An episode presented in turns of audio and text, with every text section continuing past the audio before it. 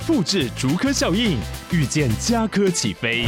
嘉义花园造镇新案 AI 世界城隆重登场，马上把握与嘉科最近的距离。嘉义科学园区无人机产业聚落，华泰名品城打造高铁 Outlet，故宫南院长庚医院县府生活圈 AI 世界城二到三房抢先预约零五三七一七五五五。嗨，大家好，我是摩尔，欢迎收听摩股史塔克。那本期节目呢，我们邀请到一位交易大神，那也是我的偶像。那我们就欢迎曾任私募基金的交易员、金融投资的研究者，同时也为思想机器的投资笔记的版主。思想大来到我们现场吧。哎、欸，大家好，我是思想机器。好，那思想大，那就先麻烦跟大家先介绍一下，就是你的投资的故事大概是怎么样开始的吧。其实我觉得我自己就是算运气蛮好的啦，因为其实我不算是就是这种金融本科系毕业的这种学历。那我就只是大概大学毕业前，我有去参加学校的社团，然后刚好那时候社团的学长他开投资公司，就是来社团就是找人，然后加入他们团队啊。反正一开始也是对金融交易这种东西没有很懂，就只是想要学东西，算是去学长公司这样开始做研究。啊，就这样做一做，有做出成果。啊，后来学长他们公司有就是募资，然后成立私募基金，是合法的。有拿我们那时候主要业务都是在中国，嗯、就是有拿到中国的牌照，就是有拿到一些资金，然后开始操作。啊，而且也真是算运气好了，因为那时候刚好遇到二零一五年，就是中国股市那一波大多头。然后就我一进去就是大多头的那个上涨的那个 过程，所以其实基本上只要大多头都还蛮好做的啦。所以就是那一波其实都就是有赚到，对对，大概我的历程这样。诶，我想问一下，就是当初你毕业的时候，其实你对金融行业或者交易这个概念是还比较没有，但是你学长开公司，所以说你就先进去帮忙，然后后面才开始慢慢摸索出就是自己的投资之路，是这个样子吗？对，差不多。就其实我算是大学有自己做过股票啦，但是那时候其实也没什么经验，就大概跟散户 差不多，都乱做的，嗯、就其实没什么方法。嗯，那、啊、后面有跟学长聊天，就说，哎，为什么他当初会找到你嘛？因为这样听起来的话，学长开一个公司，然后找你，听起来是因为这个是蛮重大的事情嘛？对当初的你们来讲的话，诶，他当初应该会有一些原因吧？其实我一开始进去也没有领薪水啦，其实就是很类似实习这样。懂懂懂懂懂。所以其实可能对学长来说，他也就是尝试看看，反正进来对他也没有什么成本啊。如果养得起来就赚到啊，养不起来其实也还好。了解了解。诶，那在你们开那个私募基金嘛？因为在台湾开私募基金是要开公司，然后是有盈利啊，或者是法人有需要缴所得税，所以说其实好像对你的交易来说是比一般个体户去做交易还要不利的。在这个情况下，那在中国去做这个是比较不会有这些问题嘛？就是对于这些法人来说，去中国的法规会比较友善吗？呃，那时候因为我学长他们是蛮早期就。进去就是大概中国在二零一一年、一二年那时候，金融正要开始开放的时候，他们就进去了。嗯啊，就一开始进去，其实牌照不会太难取得，因为一开始有点像野蛮生长的状态，其实是机会很多啦。你知道是比较早期进去的，都比较有机会卡到位啊。等到大家开始慢慢发展壮大起来之后。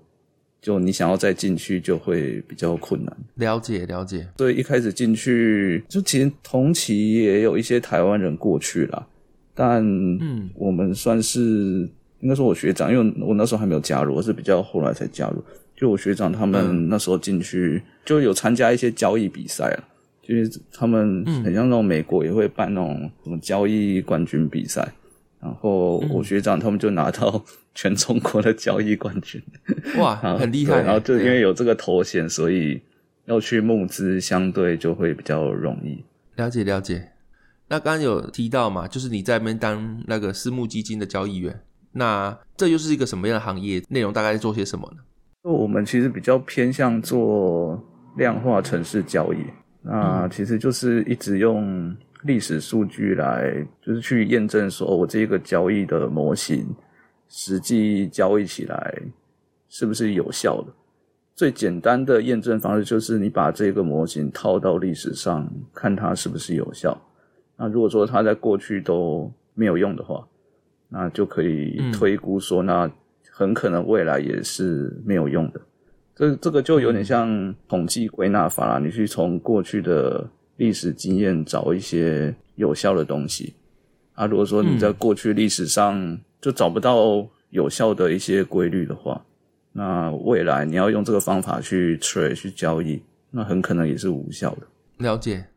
这样的话，你们会去看什么产业嘛，或是总经趋势嘛？还是你们就比较专注在策略找到之后，用模型去跑跑看，说这个东西 work 不 work？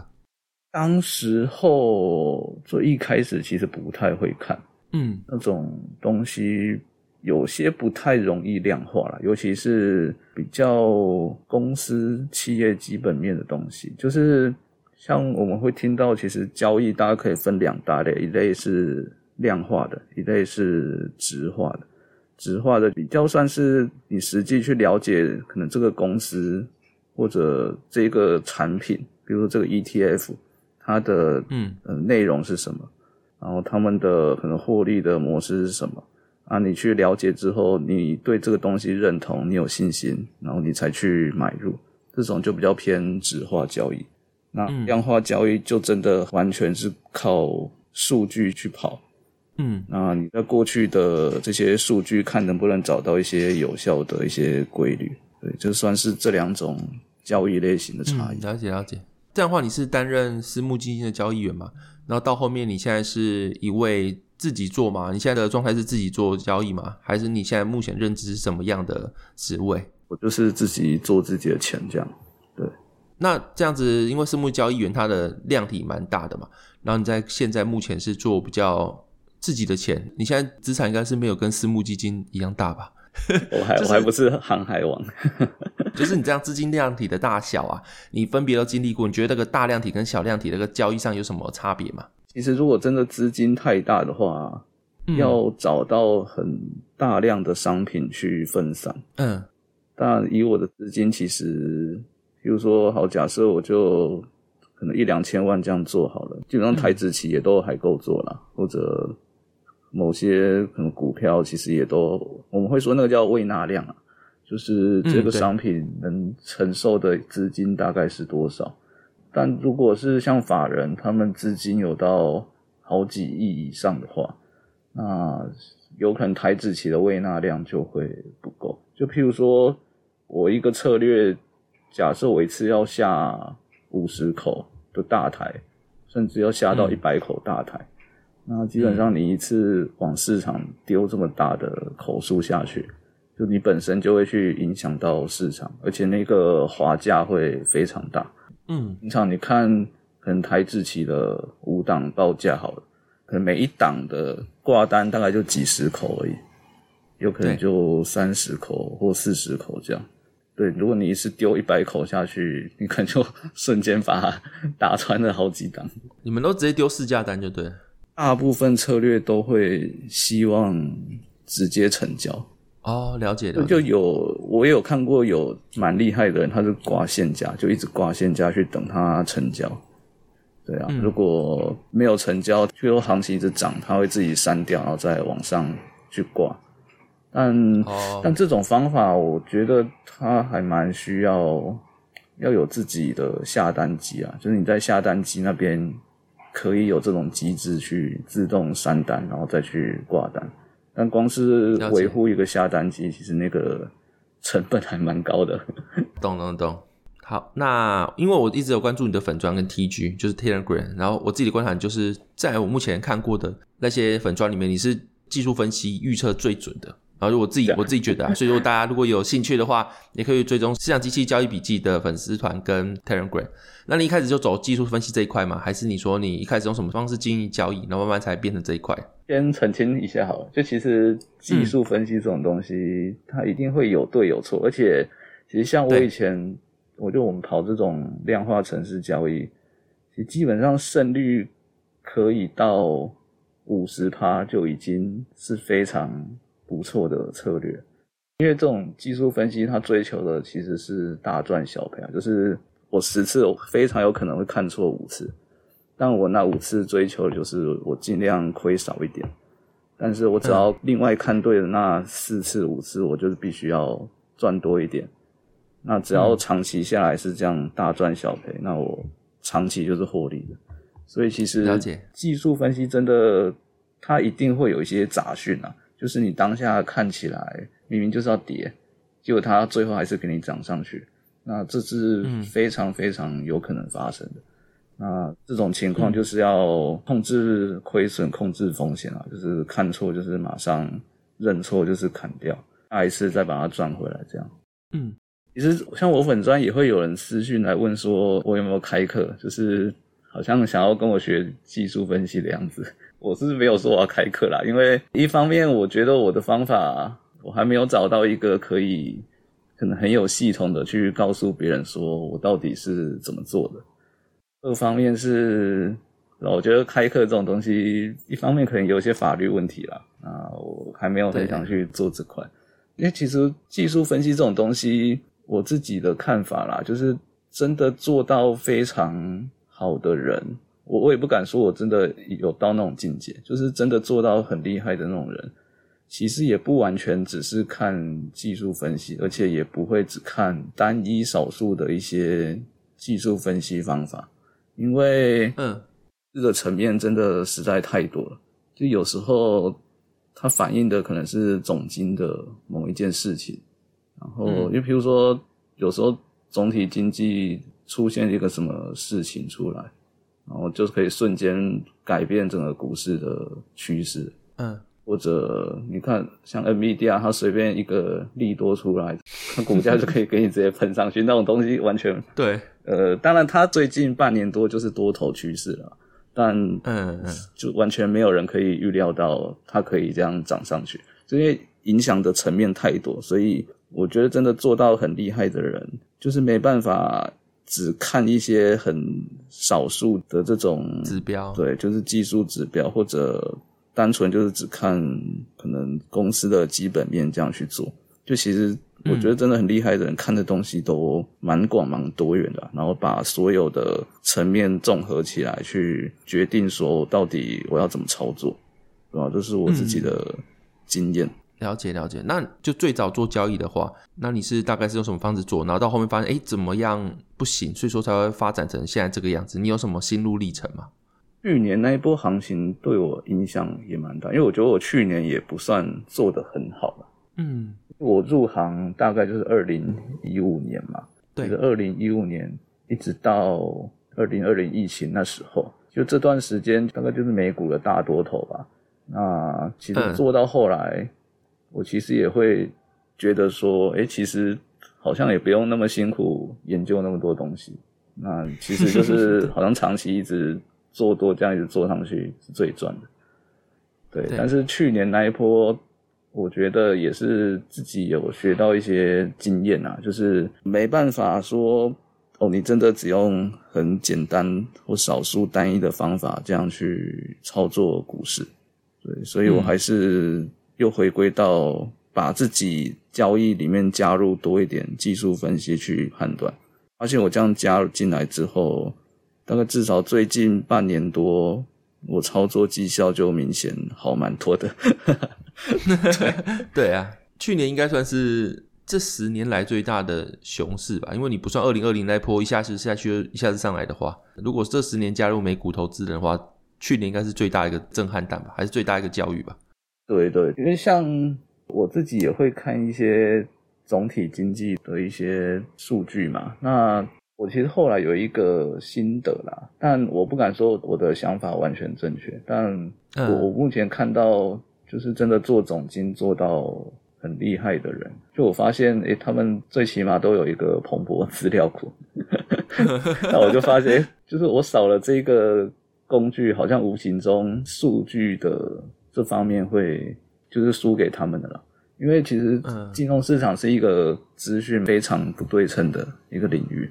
其实某一些很重要的数据，我如果不知道的话，其实无形中就是会影响到我对整体的判断。呃，就是光是像彭博，它里面都会有一些预估，我未来台积电可能二零二四年到二五年以后，哦，他们预估的 EPS 会是多少？嗯，目前看起来，他们未来几年其实获利都还是一直成长上去。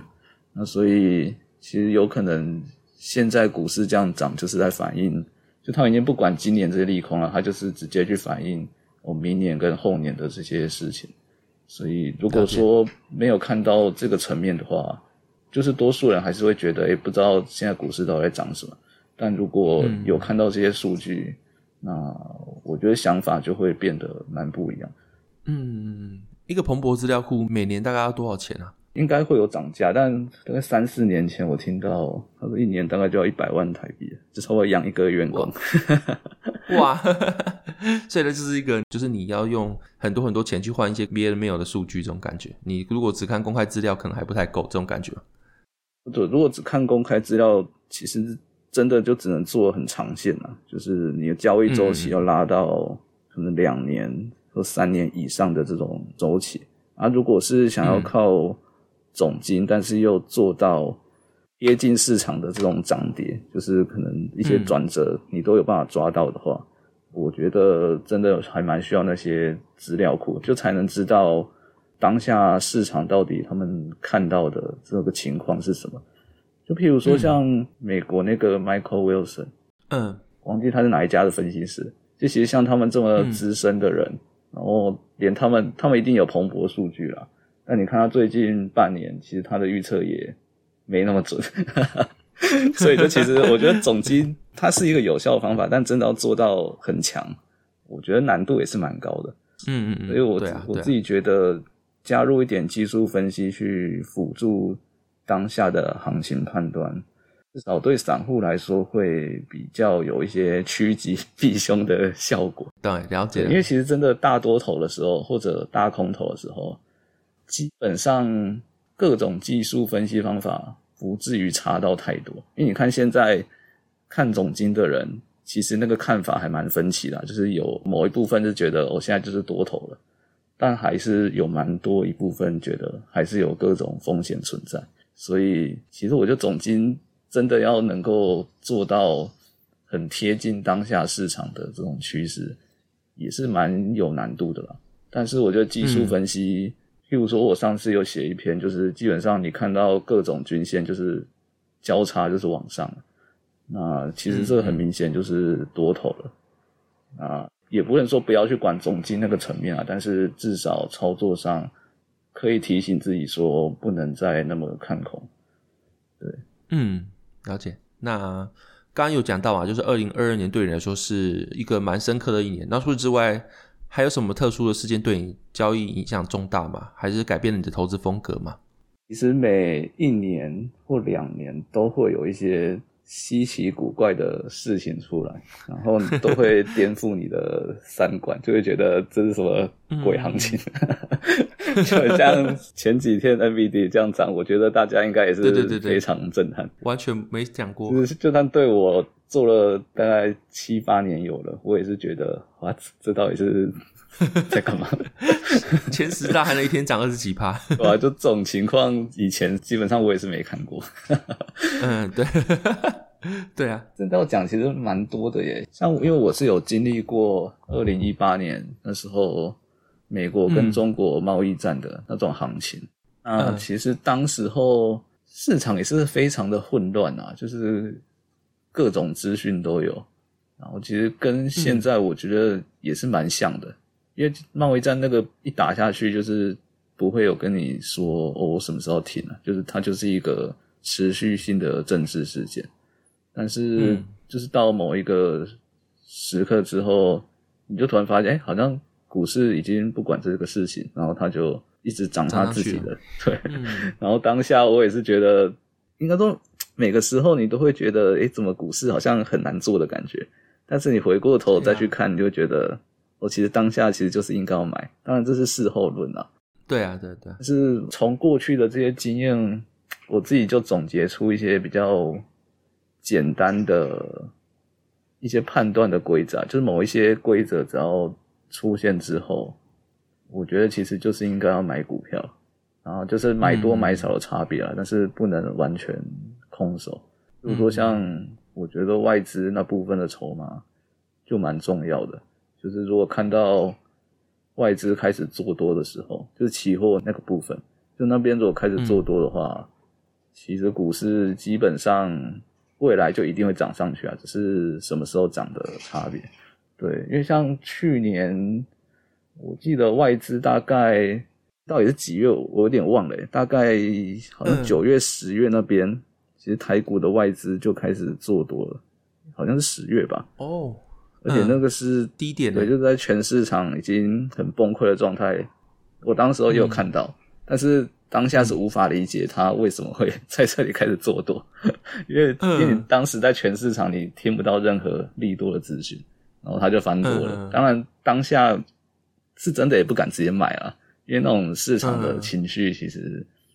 没有这种多头的这种信念存在，但是你回过头去看，嗯、如果当时候跟着他一起买，就真的是发大财了。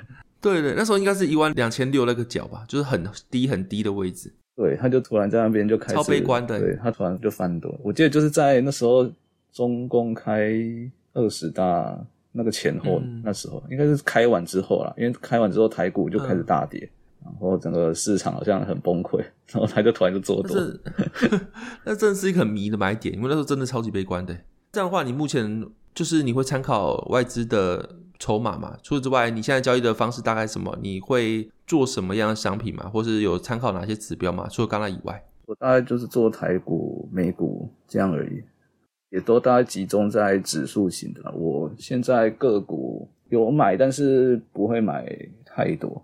因为我觉得我本身思维会比较集中在指数大盘的资讯上，然后其实有时候股票买一买，嗯、我发现我会忘记我买过这个东西，就是 就是虽然长线来说，有时候反而这样赚比较多啦。像我对啊，二零二零疫情的时候，我其实就捡了一些股票，然后买一买，我根本就忘记它的存在，然后 就赚烂的。对，像我有买那个爱马仕，然后。最近蛮多人在讲那个新兴纳提金融，代号是 CINF 了，但没有买很多，就大概买个很几万块台币而已。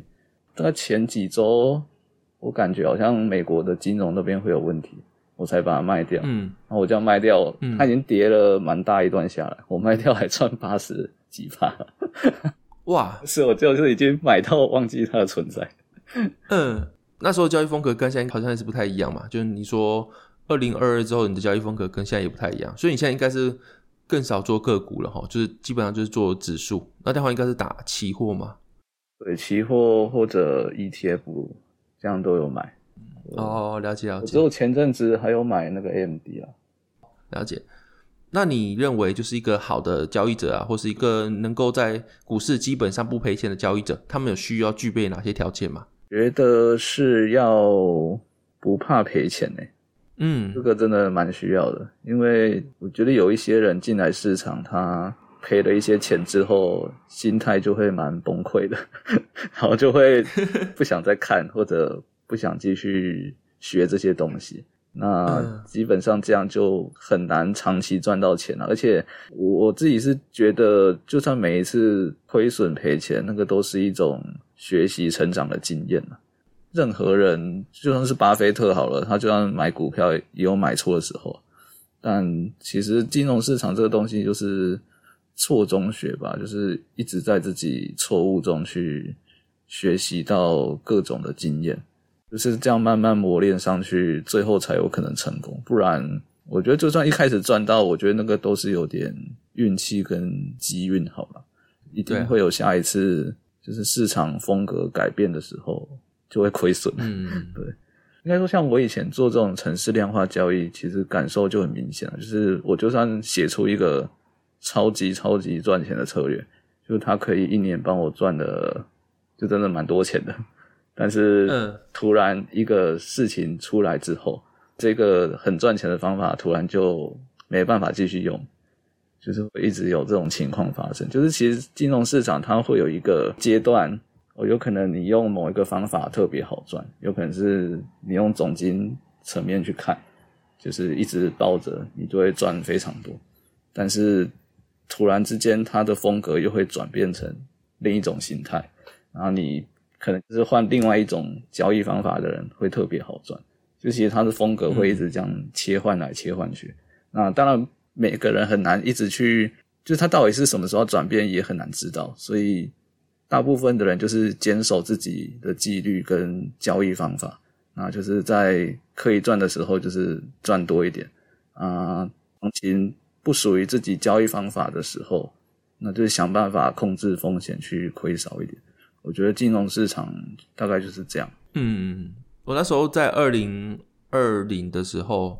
后面就是那时候，因为疫情下跌之后大量 QE 嘛，然后就会有很多老手说什么，当时进到股市里面的新手，其实赚大钱都是一种诅咒，就是你能够赚那么多钱，但是其实那个钱不是你们当下的能力应该赚到，所以很可能后面都会赔回去。所以就后面可能二一年、二二年，然后开始遇到熊市的时候，就会有很多人，当初是因为嗨贝塔就开大杠杆去赚到那些钱，最后都爆掉，然后反而还会因此这样负债，所以说。一来那时候好像投资人进去也不怕赔钱，因为你根本没赔过钱嘛。所以说到二零二二年之后，真的遇到熊市之后，发现自己的账上资金真的不是很远远的盈利，是真的赔到自己的本金的时候，那个恐惧感觉是真正进入交易。我自己的感觉啦，因为我是二零二零年进入股市的，到二零二二年我才觉得我第一次真正认识到交易，因为那时候才真正开始赔钱，之前都是一直赚一直赚，所以那个感觉就是很明显。然后对啊，因为你二零二零年的时候疯狗流很盛行嘛。二一二二年，二二年主要是总金盘嘛，到现在可能又是基本面，就是当初那边蹲进去的了。然后现在有蛮多厂都已经慢慢恢复它的估值了。所以说你的句话，你套到二零二零到二零二三，其实蛮受用的这种感觉。对，当然我相信有可能到了明年，整个市场的风格又会转变，嗯、然后又不知道会转变成什么样子。嗯，所以像有人来问我说，我们要开课，那。基本上，我觉得交易这种东西，其实它真的很难教诶，因为就每个时期它到底，或者说我们每个市场当下它到底是在反映什么资讯，或者是在涨什么，嗯、有时候那个真的非常难去掌握，就是你真的很难只用少数单一一两种方法去看每一个市场的阶段。对，嗯，像我自己也是懂一些技术分析，其实我很明显发现，有时候市场行情那个涨跌。就只是单纯要修正一下技术面的一些，比如说它就上涨涨真的太多，它只是要修正这样的涨幅过大，它就给你跌下来，或者说它就真的要去回补某一些技术分析的一些点位，然后它就给你跌下来，碰到又会继续涨上去。就其实市场蛮常会有这种情况，所以我自己会觉得，如果用一些技术分析方法去看的话。对市场理解的那个层面又会更多元一点。嗯，刚刚其实你好像有问到说参考什么指标，呃，我好像没有回答到。就是我主要蛮大一部分会看日期外资的那个数据啊，这是我自己个人发现的。我我知道蛮多人会看外资这个筹码，但是会这样用的可能没那么多。就是我甚至会拿这个数据去。做美股，那我就发现还 真的还真的蛮有用的，也能用哦。对，因为 真的假的？因为一方面，其实金融市场就是一个整体啊，就是嗯，不太可能说真的台股一直跌，然后但美股是一直涨，或者相反过来也不太可能。就基本上它的整体的大趋势一定是同一个方向。当然，可能短期之间，可能一个礼拜或者甚至两个礼拜，它会有点背离。但是长期来说，它一定会是同一个方向。那既然如果，譬如说外资现在这么看多台股的话，那理论上美股也更不可能跌到哪里去。对啊，因为这台湾跟美国本身就是经济联动度很高的两个市场，所以这两个地方理论上一定是同向的。就是他要进来做多台股，他不可能去看空美股。对啊，对啊，对啊。诶，这个筹码应该是台股市场独有的一个数据，对不对？你去美股或其他市场没有什么外资筹码，这个给你看，对不对？对，而且就算有，他们那个都是要收钱，都卖很贵。我知道泰国好像也有，哦，泰国也有，有哦，韩国也有的样子。哦，但他们有没有像台湾公布到这么细节？因为台湾是直接公布到外资这种啊，那我忘记说他们有没有直接说是外资，嗯、还是说只是整体法人的数据？这我有点忘记。哦、但我印象中，我以前同事有做过泰国的。哎，这样子在台湾投资人其实蛮幸福的，因为这个数据其实其他国家投资人不一定有。如果现在听到这个节目开始试试看的话，说不定也是一种新的尝试，这个样子。那现在就是因为刚刚提到嘛，现在处于一个蛮诡谲的市场，就多空的意见各自都有。然后市场现在应该算有个明确的方向，就当初我在写这个时候，好像也是一个横盘整理的时候。但是 anyway，就是总之，如果你现在来看的话，目前市场有什么投资的潜在机会，或是有什么潜在的不利因子吗？你是怎么看待这些事情的？我觉得确实。目前总体经济多问题的啦，就是像美国的货币供给量那个 M two 的年增率，它其实到现在都还一直是往下的。嗯，最近几十年最低了，就表示其实市场的资金一直被抽走，就是流动性是一直越来越少。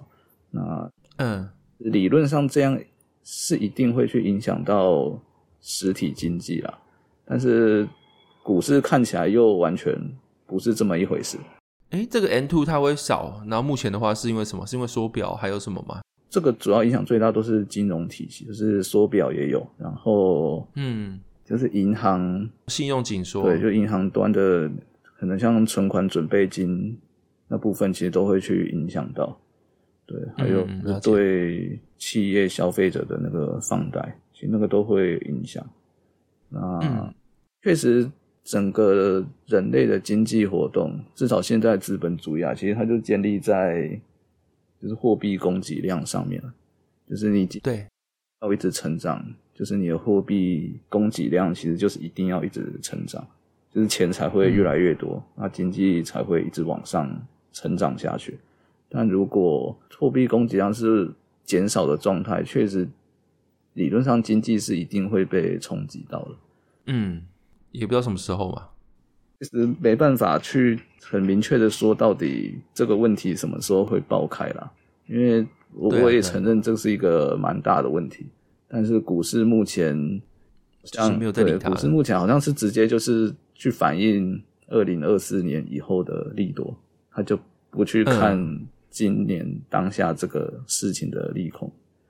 啊，觉得这个就是要取决于自己的交易风格跟交易逻辑是什么。如果说你真的非常看重总体经济这个层面啊，你就是觉得现在股市就是在乱涨的话，那我觉得就是坚守自己的纪律也没什么问题，因为确实有可能七月还是八月突然某一个事情爆出来。然后我们就发现，确实这段真的是乱涨的，嗯、也是有可能啊。但是像因为我自己是把技术分析这个比例拉到比较高，我就觉得这个时候我是一定要进去买，不然就不符合我的这个交易原则跟判断。嗯，所以这个必须要根据自己的一些交易风格去决定。嗯，这有点像前几天我们在群组聊到，零七零六年的时候，有一个美国很高的高层讲过一句话是什么？当市场在跳舞的时候，你也必须跟着起舞。就是大家都知道有问题存在，但是如果说你不去买的话，按照问题在，但它可能二十年后才爆开，难道二十年都不投资吗？现在就有点像这个情况，就是大家会觉得说好像有问题存在，但是你要因此不参加市场嘛？好像现在就是一个蛮好的例子，你不参加，那就它就涨上去了。你就算觉得没道理，但他就是讲给你看这种感觉。自己的想法是，如果真的是平常是以交易，像我自己本身就是专职交易嘛，啊，我每天花好几个小时在研究这些东西，啊，这样行情都涨了，可能十几趴上去，我却没有做到的话，对我来说就是一种浪费了，就我浪费自己的时间在这些事情上，嗯、所以对我来说，我是。会要求自己必须要去做到。那如果是一般的可能散户投资人，你真的觉得这样就是一个风险，你不想要做，我觉得也没有错啦。因为有时候一般散户他对于行情的反应不一定能那么快。假设真的某一个真的很严重利空突然爆出来，我觉得对很多散户有可能是来不及去反应跟处理，因为有可能你用了五天没有去看这个股市，然后他就瞬间给你不知道崩跌多少下去。就像 对，有可能我刚开始入行的时候，我就曾经遇过道琼一天真的给你跌，到底是几趴我忘了，但他真的一天跌了一千点，而且那时候一千点真的是蛮大的，就是对啊，那时候我记得道琼可能才两万多点而已吧，我也有点忘记到底那天发生什么事，那就瞬间就是跌下去，嗯、当然后来又涨回来了。但是如果说真的是有什么很严重的事情出来，它瞬间这样闪崩下去也是很有可能。所以我觉得就是清楚自己的交易风格。到底是什么？就是赚属于自己的钱就好了。确实有一些钱就是不属于你可以赚的，那我就就也不要去赚，啊、因为像刚刚说的，就迟早会吐回去。对呀，对呀。前几天我有朋友来问我一些投资的事情，那因为他不是这方面有在研究的人，所以我就直接跟他说，嗯、像这种一路这样涨的行情，你就完全不要去买，因为。我觉得他终究要回来的几率也是蛮大的啦。那对这种一般人，其实他就真的是等危机出来再进去捡便宜，会比较安全。了解。那根据这些啊，你可以跟我们就是大概聊一下你的现在的判断的逻辑会是什么，跟你的思维会是怎么样想？那就是可能第一层思考、第二层思考大概怎么样，让观众做个选习嘛。可以拿一个事件，或是你觉得怎么样想会比较好？我目前的想法就是。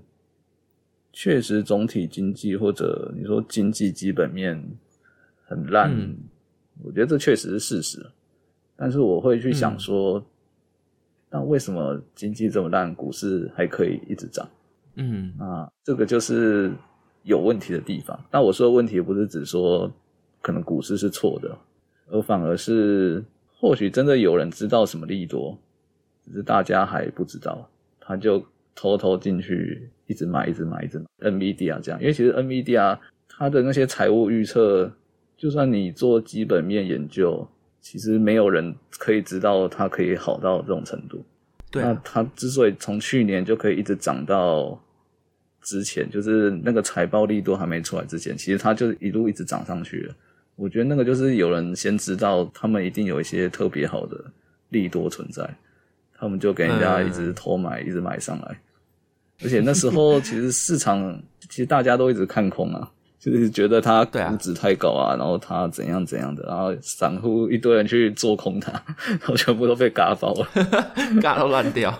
对，所以我就会觉得有时候反而是要去逆向思考啦，就是既然这些东西问题这么大，那到底为什么还可以一直涨？这个反而是必须要去想的地方，因为它那一直涨，不可能是散户买上去的，散户没有那么大的力量可以把 NVIDIA 这样一直推上去，或者把台股这样一路涨上来，那就背后一定是有很大的资金法人或者不知名的黑手一直在买，有可能最后他们才是对的，而且机遇蛮大的，所以我会这样去想，嗯、对。那就有点像是你可能不要只有一个思维的路线，就是嗯，现在股市很烂，所以它应该怎样？然后你同时应该要想说，哎，如果我错怎样，或是现在跟我判断相反的事件发生了，然后它背后原因是什么？然后可能要这些东西都统合去想。那如果今天我看错，或是中间是不是有什么我没有注意到的事情？那所以说我根据这些统合起来的现象，我应该要怎么去做应对，或者怎么加入自己的投资组合？应该这样子的思维吧？你的意思？也像。美股好了，我就看外资，它其实就是一路以来一直做多，而且它一直到最近一两周，它的多单还加到更多，而且那个多单的数量，我自己看那个就是大多头了，因为它更早之前它虽然做多，但是进多单大概就是几千口，然后了不起就是一万口出头而已，但是他最近一个多礼拜，他已经做多到三万口以上。然后在我的经验，基本上以前大多头那个时期啊，就是二零一九一八年得到二零二零那时候，就是那种大多头的时候，基本上外资多单都是三万口甚至四万口以上。所以在我当下看到他买到三万口，我就觉得完全不太对劲。他他应该是 他已经看到后面不知道有什么利多了。嗯嗯，诶，这样我们可以顺便也这样反向解读，就是说，诶，他现在买成这样子。然后我们把外资当个指标，就是现在你可以就是可以参考外资的筹码进去先开始试。但是如果今天外资的筹码反转的话，是不是也可以当成一个警讯去做注意，就当成一个比较领先指标嘛？一定可以的，是一定可以。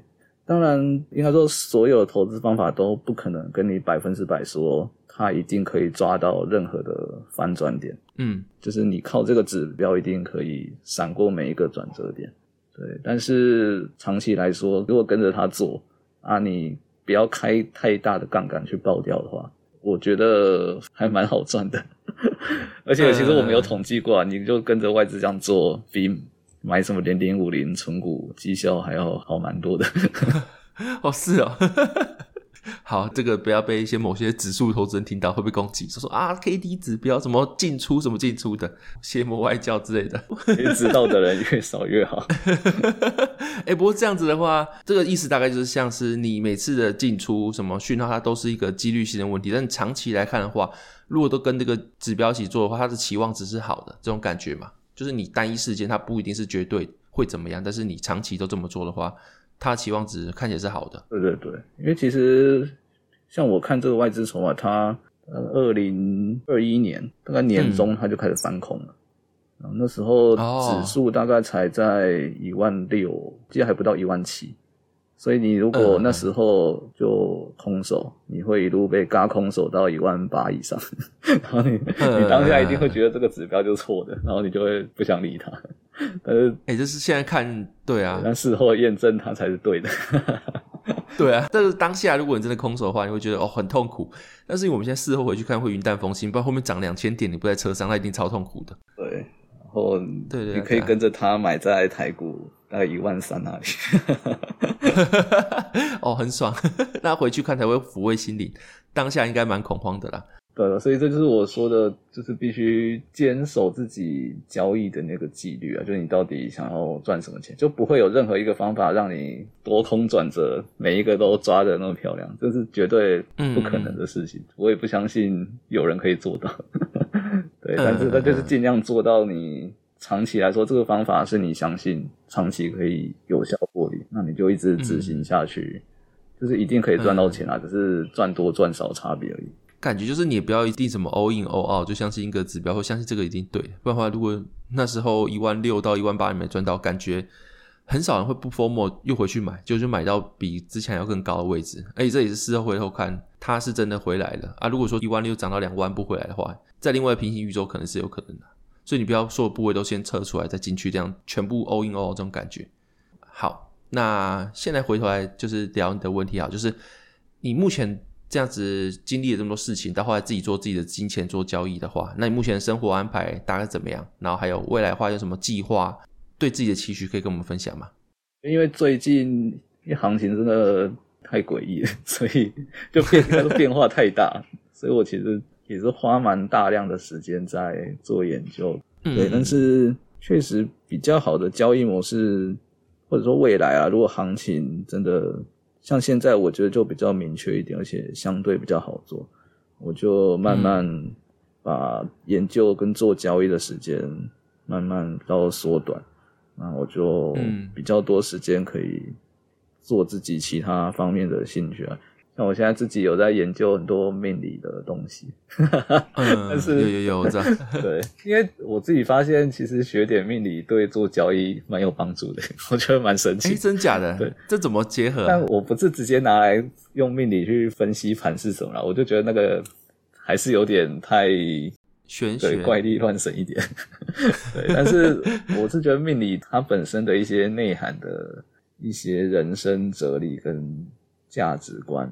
对做投资蛮有帮助，因为其实命理学它本身也是要面对一个人的人生非常诡谲多变的状态，嗯、但是你必须掌握到一些比较本质的因素，然后去点出来说这个人就在一片很未知的情况，从一些关键的资讯，然后去找到说这个人可能的样子、样貌或者特质，或者他未来有可能会发生什么事情。嗯我觉得这个过程跟在做投资蛮像的啊，嗯、因为我觉得你不觉得投资也很像玄学吗？就为什么我看到这个 东西，我就可以说它就是可以涨？对啊，对啊，对啊，或者对，所以我觉得他们在面对的这个事情本质上还蛮类似的啦。而且像这种中国八字学里面，他有讲到一个东西叫十二长生。诶，好像之前我跟你讲过，嗯，有其实他也是会讲说，人生它是会有一个循环状态，就不会有人永远一直非常好。对啊，对啊，一个人运气再怎么烂，也不会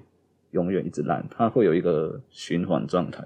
然后我觉得真的比较深刻去理解这个东西以后。其实面对股市，就是你在心态的调整会变得比较快一点，自己觉得还蛮有帮助。嗯，这样听起来有点像是人生哲学跟一些分析的一些 know how、一些思维。因为真的市场上有很多东西，像是技术分析，它真的是有时候你拉一条什么压力线、颈线，哎，它真的就是往这样走，但你也不知道为什么，它就是一个。统计的结果，但它确实会照着某些方向或者趋势去做前进，然后后面有人事后去解释说什么什么自我实现，所以导致这样或怎么样，但是没办法去否认，就技术分析真的有效，真的有时候你拉出一条线，它就真是往那个趋势去走。所以说世界上真的不是科学，就真的是这个世界所有的代表，很多东西都是科学以外没办法解释的这种感觉。但我想补充一下，我觉得技术分析不单纯只是统计的结果。因为其实我觉得我做到现在，嗯、尤其我最近，至少我我觉得我最近几个月做的还不错了。我我会觉得，其实我可以从技术分析去感受到市场当下的情绪是什么。就因为我觉得那那个每一根 K 棒的走势，跟它之所以做出这样的形态，其实背后都有它很确实的一些。交易行为的意义在里面，因为它是所有交易者当下去用自己的真金白银交易出来的结果。那大家用自己的钱，然后可以去交易出这样的一个 K 线，我觉得它背后都有很明确的意义在里面。那我现在好像可以感受到，我从这个技术分析里面可以去看到，我当下市场它想要呈现出来给我的那个讯息是什么。然后我可以根据这个讯息去判断，我到底是要做多做空，还是要空手。哦，比如像是你现在做一个程度之后，哎，技术分析不再是一个几率的统合的呈现，它比较像是你开始可以跟技术分析这个趋势做对话嘛，或者说你可以去理解到它可能有传达一些讯息给你，然后这是做慢慢越久的时候，你发现哎，它真的你可以跟他去做这些交流，这种感觉，就是我可以去发现，哎，为什么它这根 K 棒要长成这个样子？你就会觉得很奇怪，比如说它开盘价为什么要开在这里？我记得我那时候有写在 Telegram 上面，忘记有没有写在脸书诶。上上礼拜吧，原本其实整个市场台股啊，台股其实大家还蛮看空，因为那时候突然就是连续两天都大跌，而且确实，如果你单纯真的用技术分析去看，嗯、那个时候其实应该是要做空没错，因为它做出了一个对空头非常有利的形态，就是甚至一根长黑 K。跌破所有的短期均线，嗯，那时候去做空，我觉得以技术分析来说也没有错，但是我自己当下是觉得很奇怪啊，就是为什么台股会这样走，然后，嗯，大概又隔了两三天吧，它突然就是一根跳空开高，然后而且它开的位置是直接开在所有的均线的上面，很接近那个均线的位置，然后我就觉得这个就。嗯很不太对劲啊，就是理论上不应该这样走，但是他却这样走出来的话，嗯、很明显就是他是要往另外一个方向去反转，就是那时候就瞬间就嘎空，把空头全部都嘎爆了。对，懂。所以说你可以透过这样子去解读到他可能情绪啊，或者想传达讯息。所以说，可能有时候要怎么走，就是如果你单纯以技术指标的话，有时候他可能是空头，有时候他可能是真的往哪里走，但是你可以额外解读出。诶，他这样子可能是代表了什么？然后会让你的整个交易会有不一样的想法，这种感觉。其实我自己现在技术分析，我也不会只看单一市场啊，我会所有市场综合起来看。我刚刚说就是上上礼拜台股做出那样的技术形态，其实确实理论上是应该做空或者看空的。嗯、但是我那时候看纳斯达克，我就觉得不太对啊，纳斯达克这么强，这怎么可能台股会一路崩下去？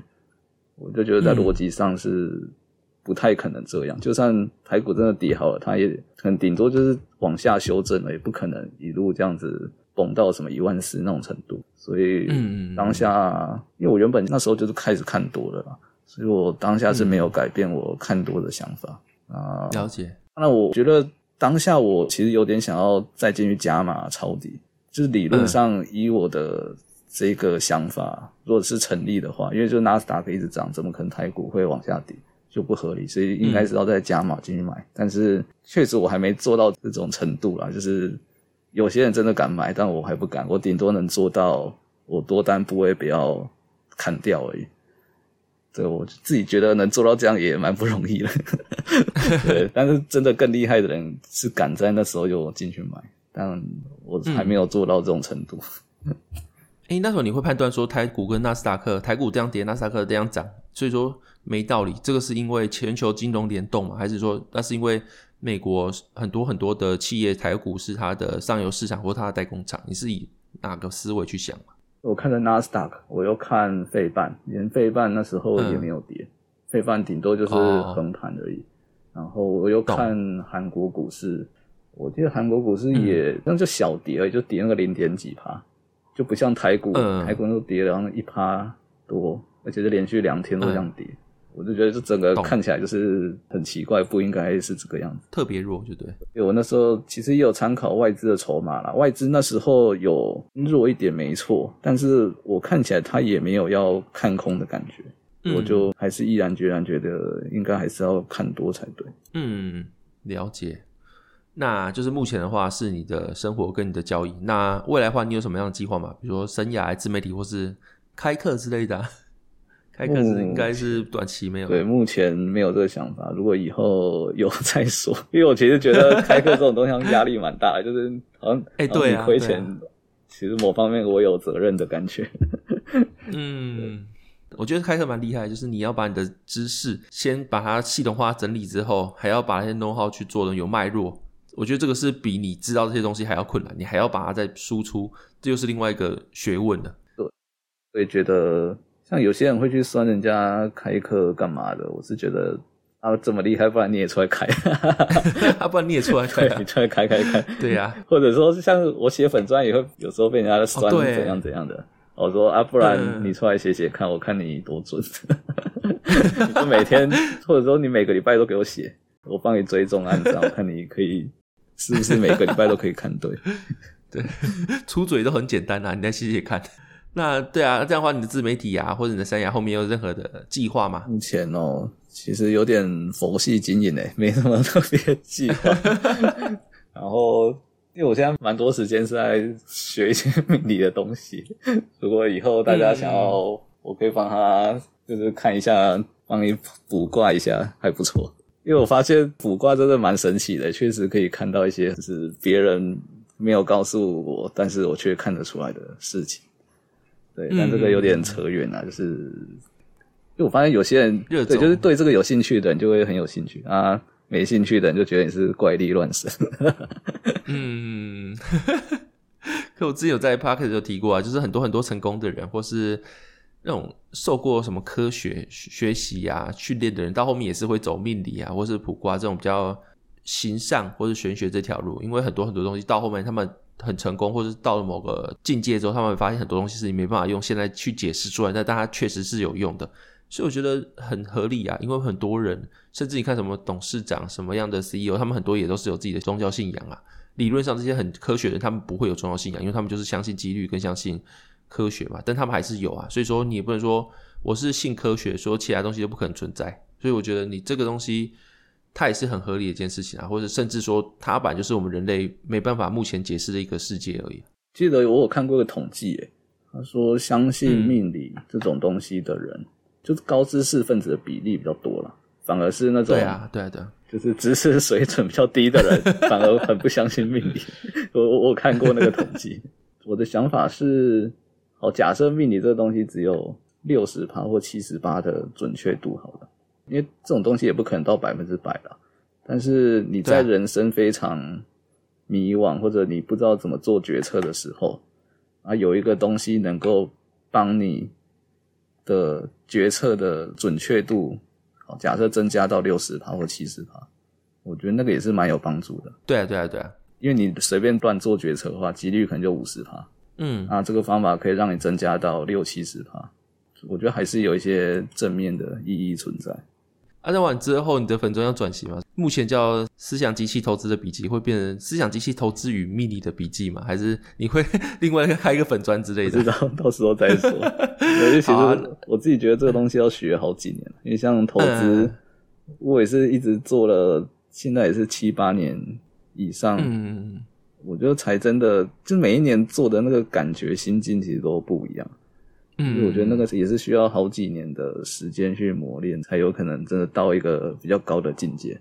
嗯嗯嗯，甚至我觉得做投资或是经营自媒体都有点像是在跟自己对话，或是又在认识一次自己，就是可以从投资的挫折，或是说，诶，他现在怎么这个样子，去感觉就当下自己的心理状态是怎么样，然后去做修正，或是写粉专被批评，或是觉得自己写不好，都是一次一次的修正自己，然后跟自己对话。我觉得。都会让自己变得更好，也是一种进步的方式啊。那最后的话，我们这期节目大概那边，那我们还是非常感谢思想机器思想大的分享。那如果大家有兴趣的话，务必去追踪他的粉专，叫思想机器投资的笔记，以及他的 Telegram。然后我会把链接放在下面。那最后呢，让我们来感谢思想大今天无私的分享，也祝他未来的一切都顺利吧。谢谢，谢谢大家。好，那我们这节目这边，拜拜。哎。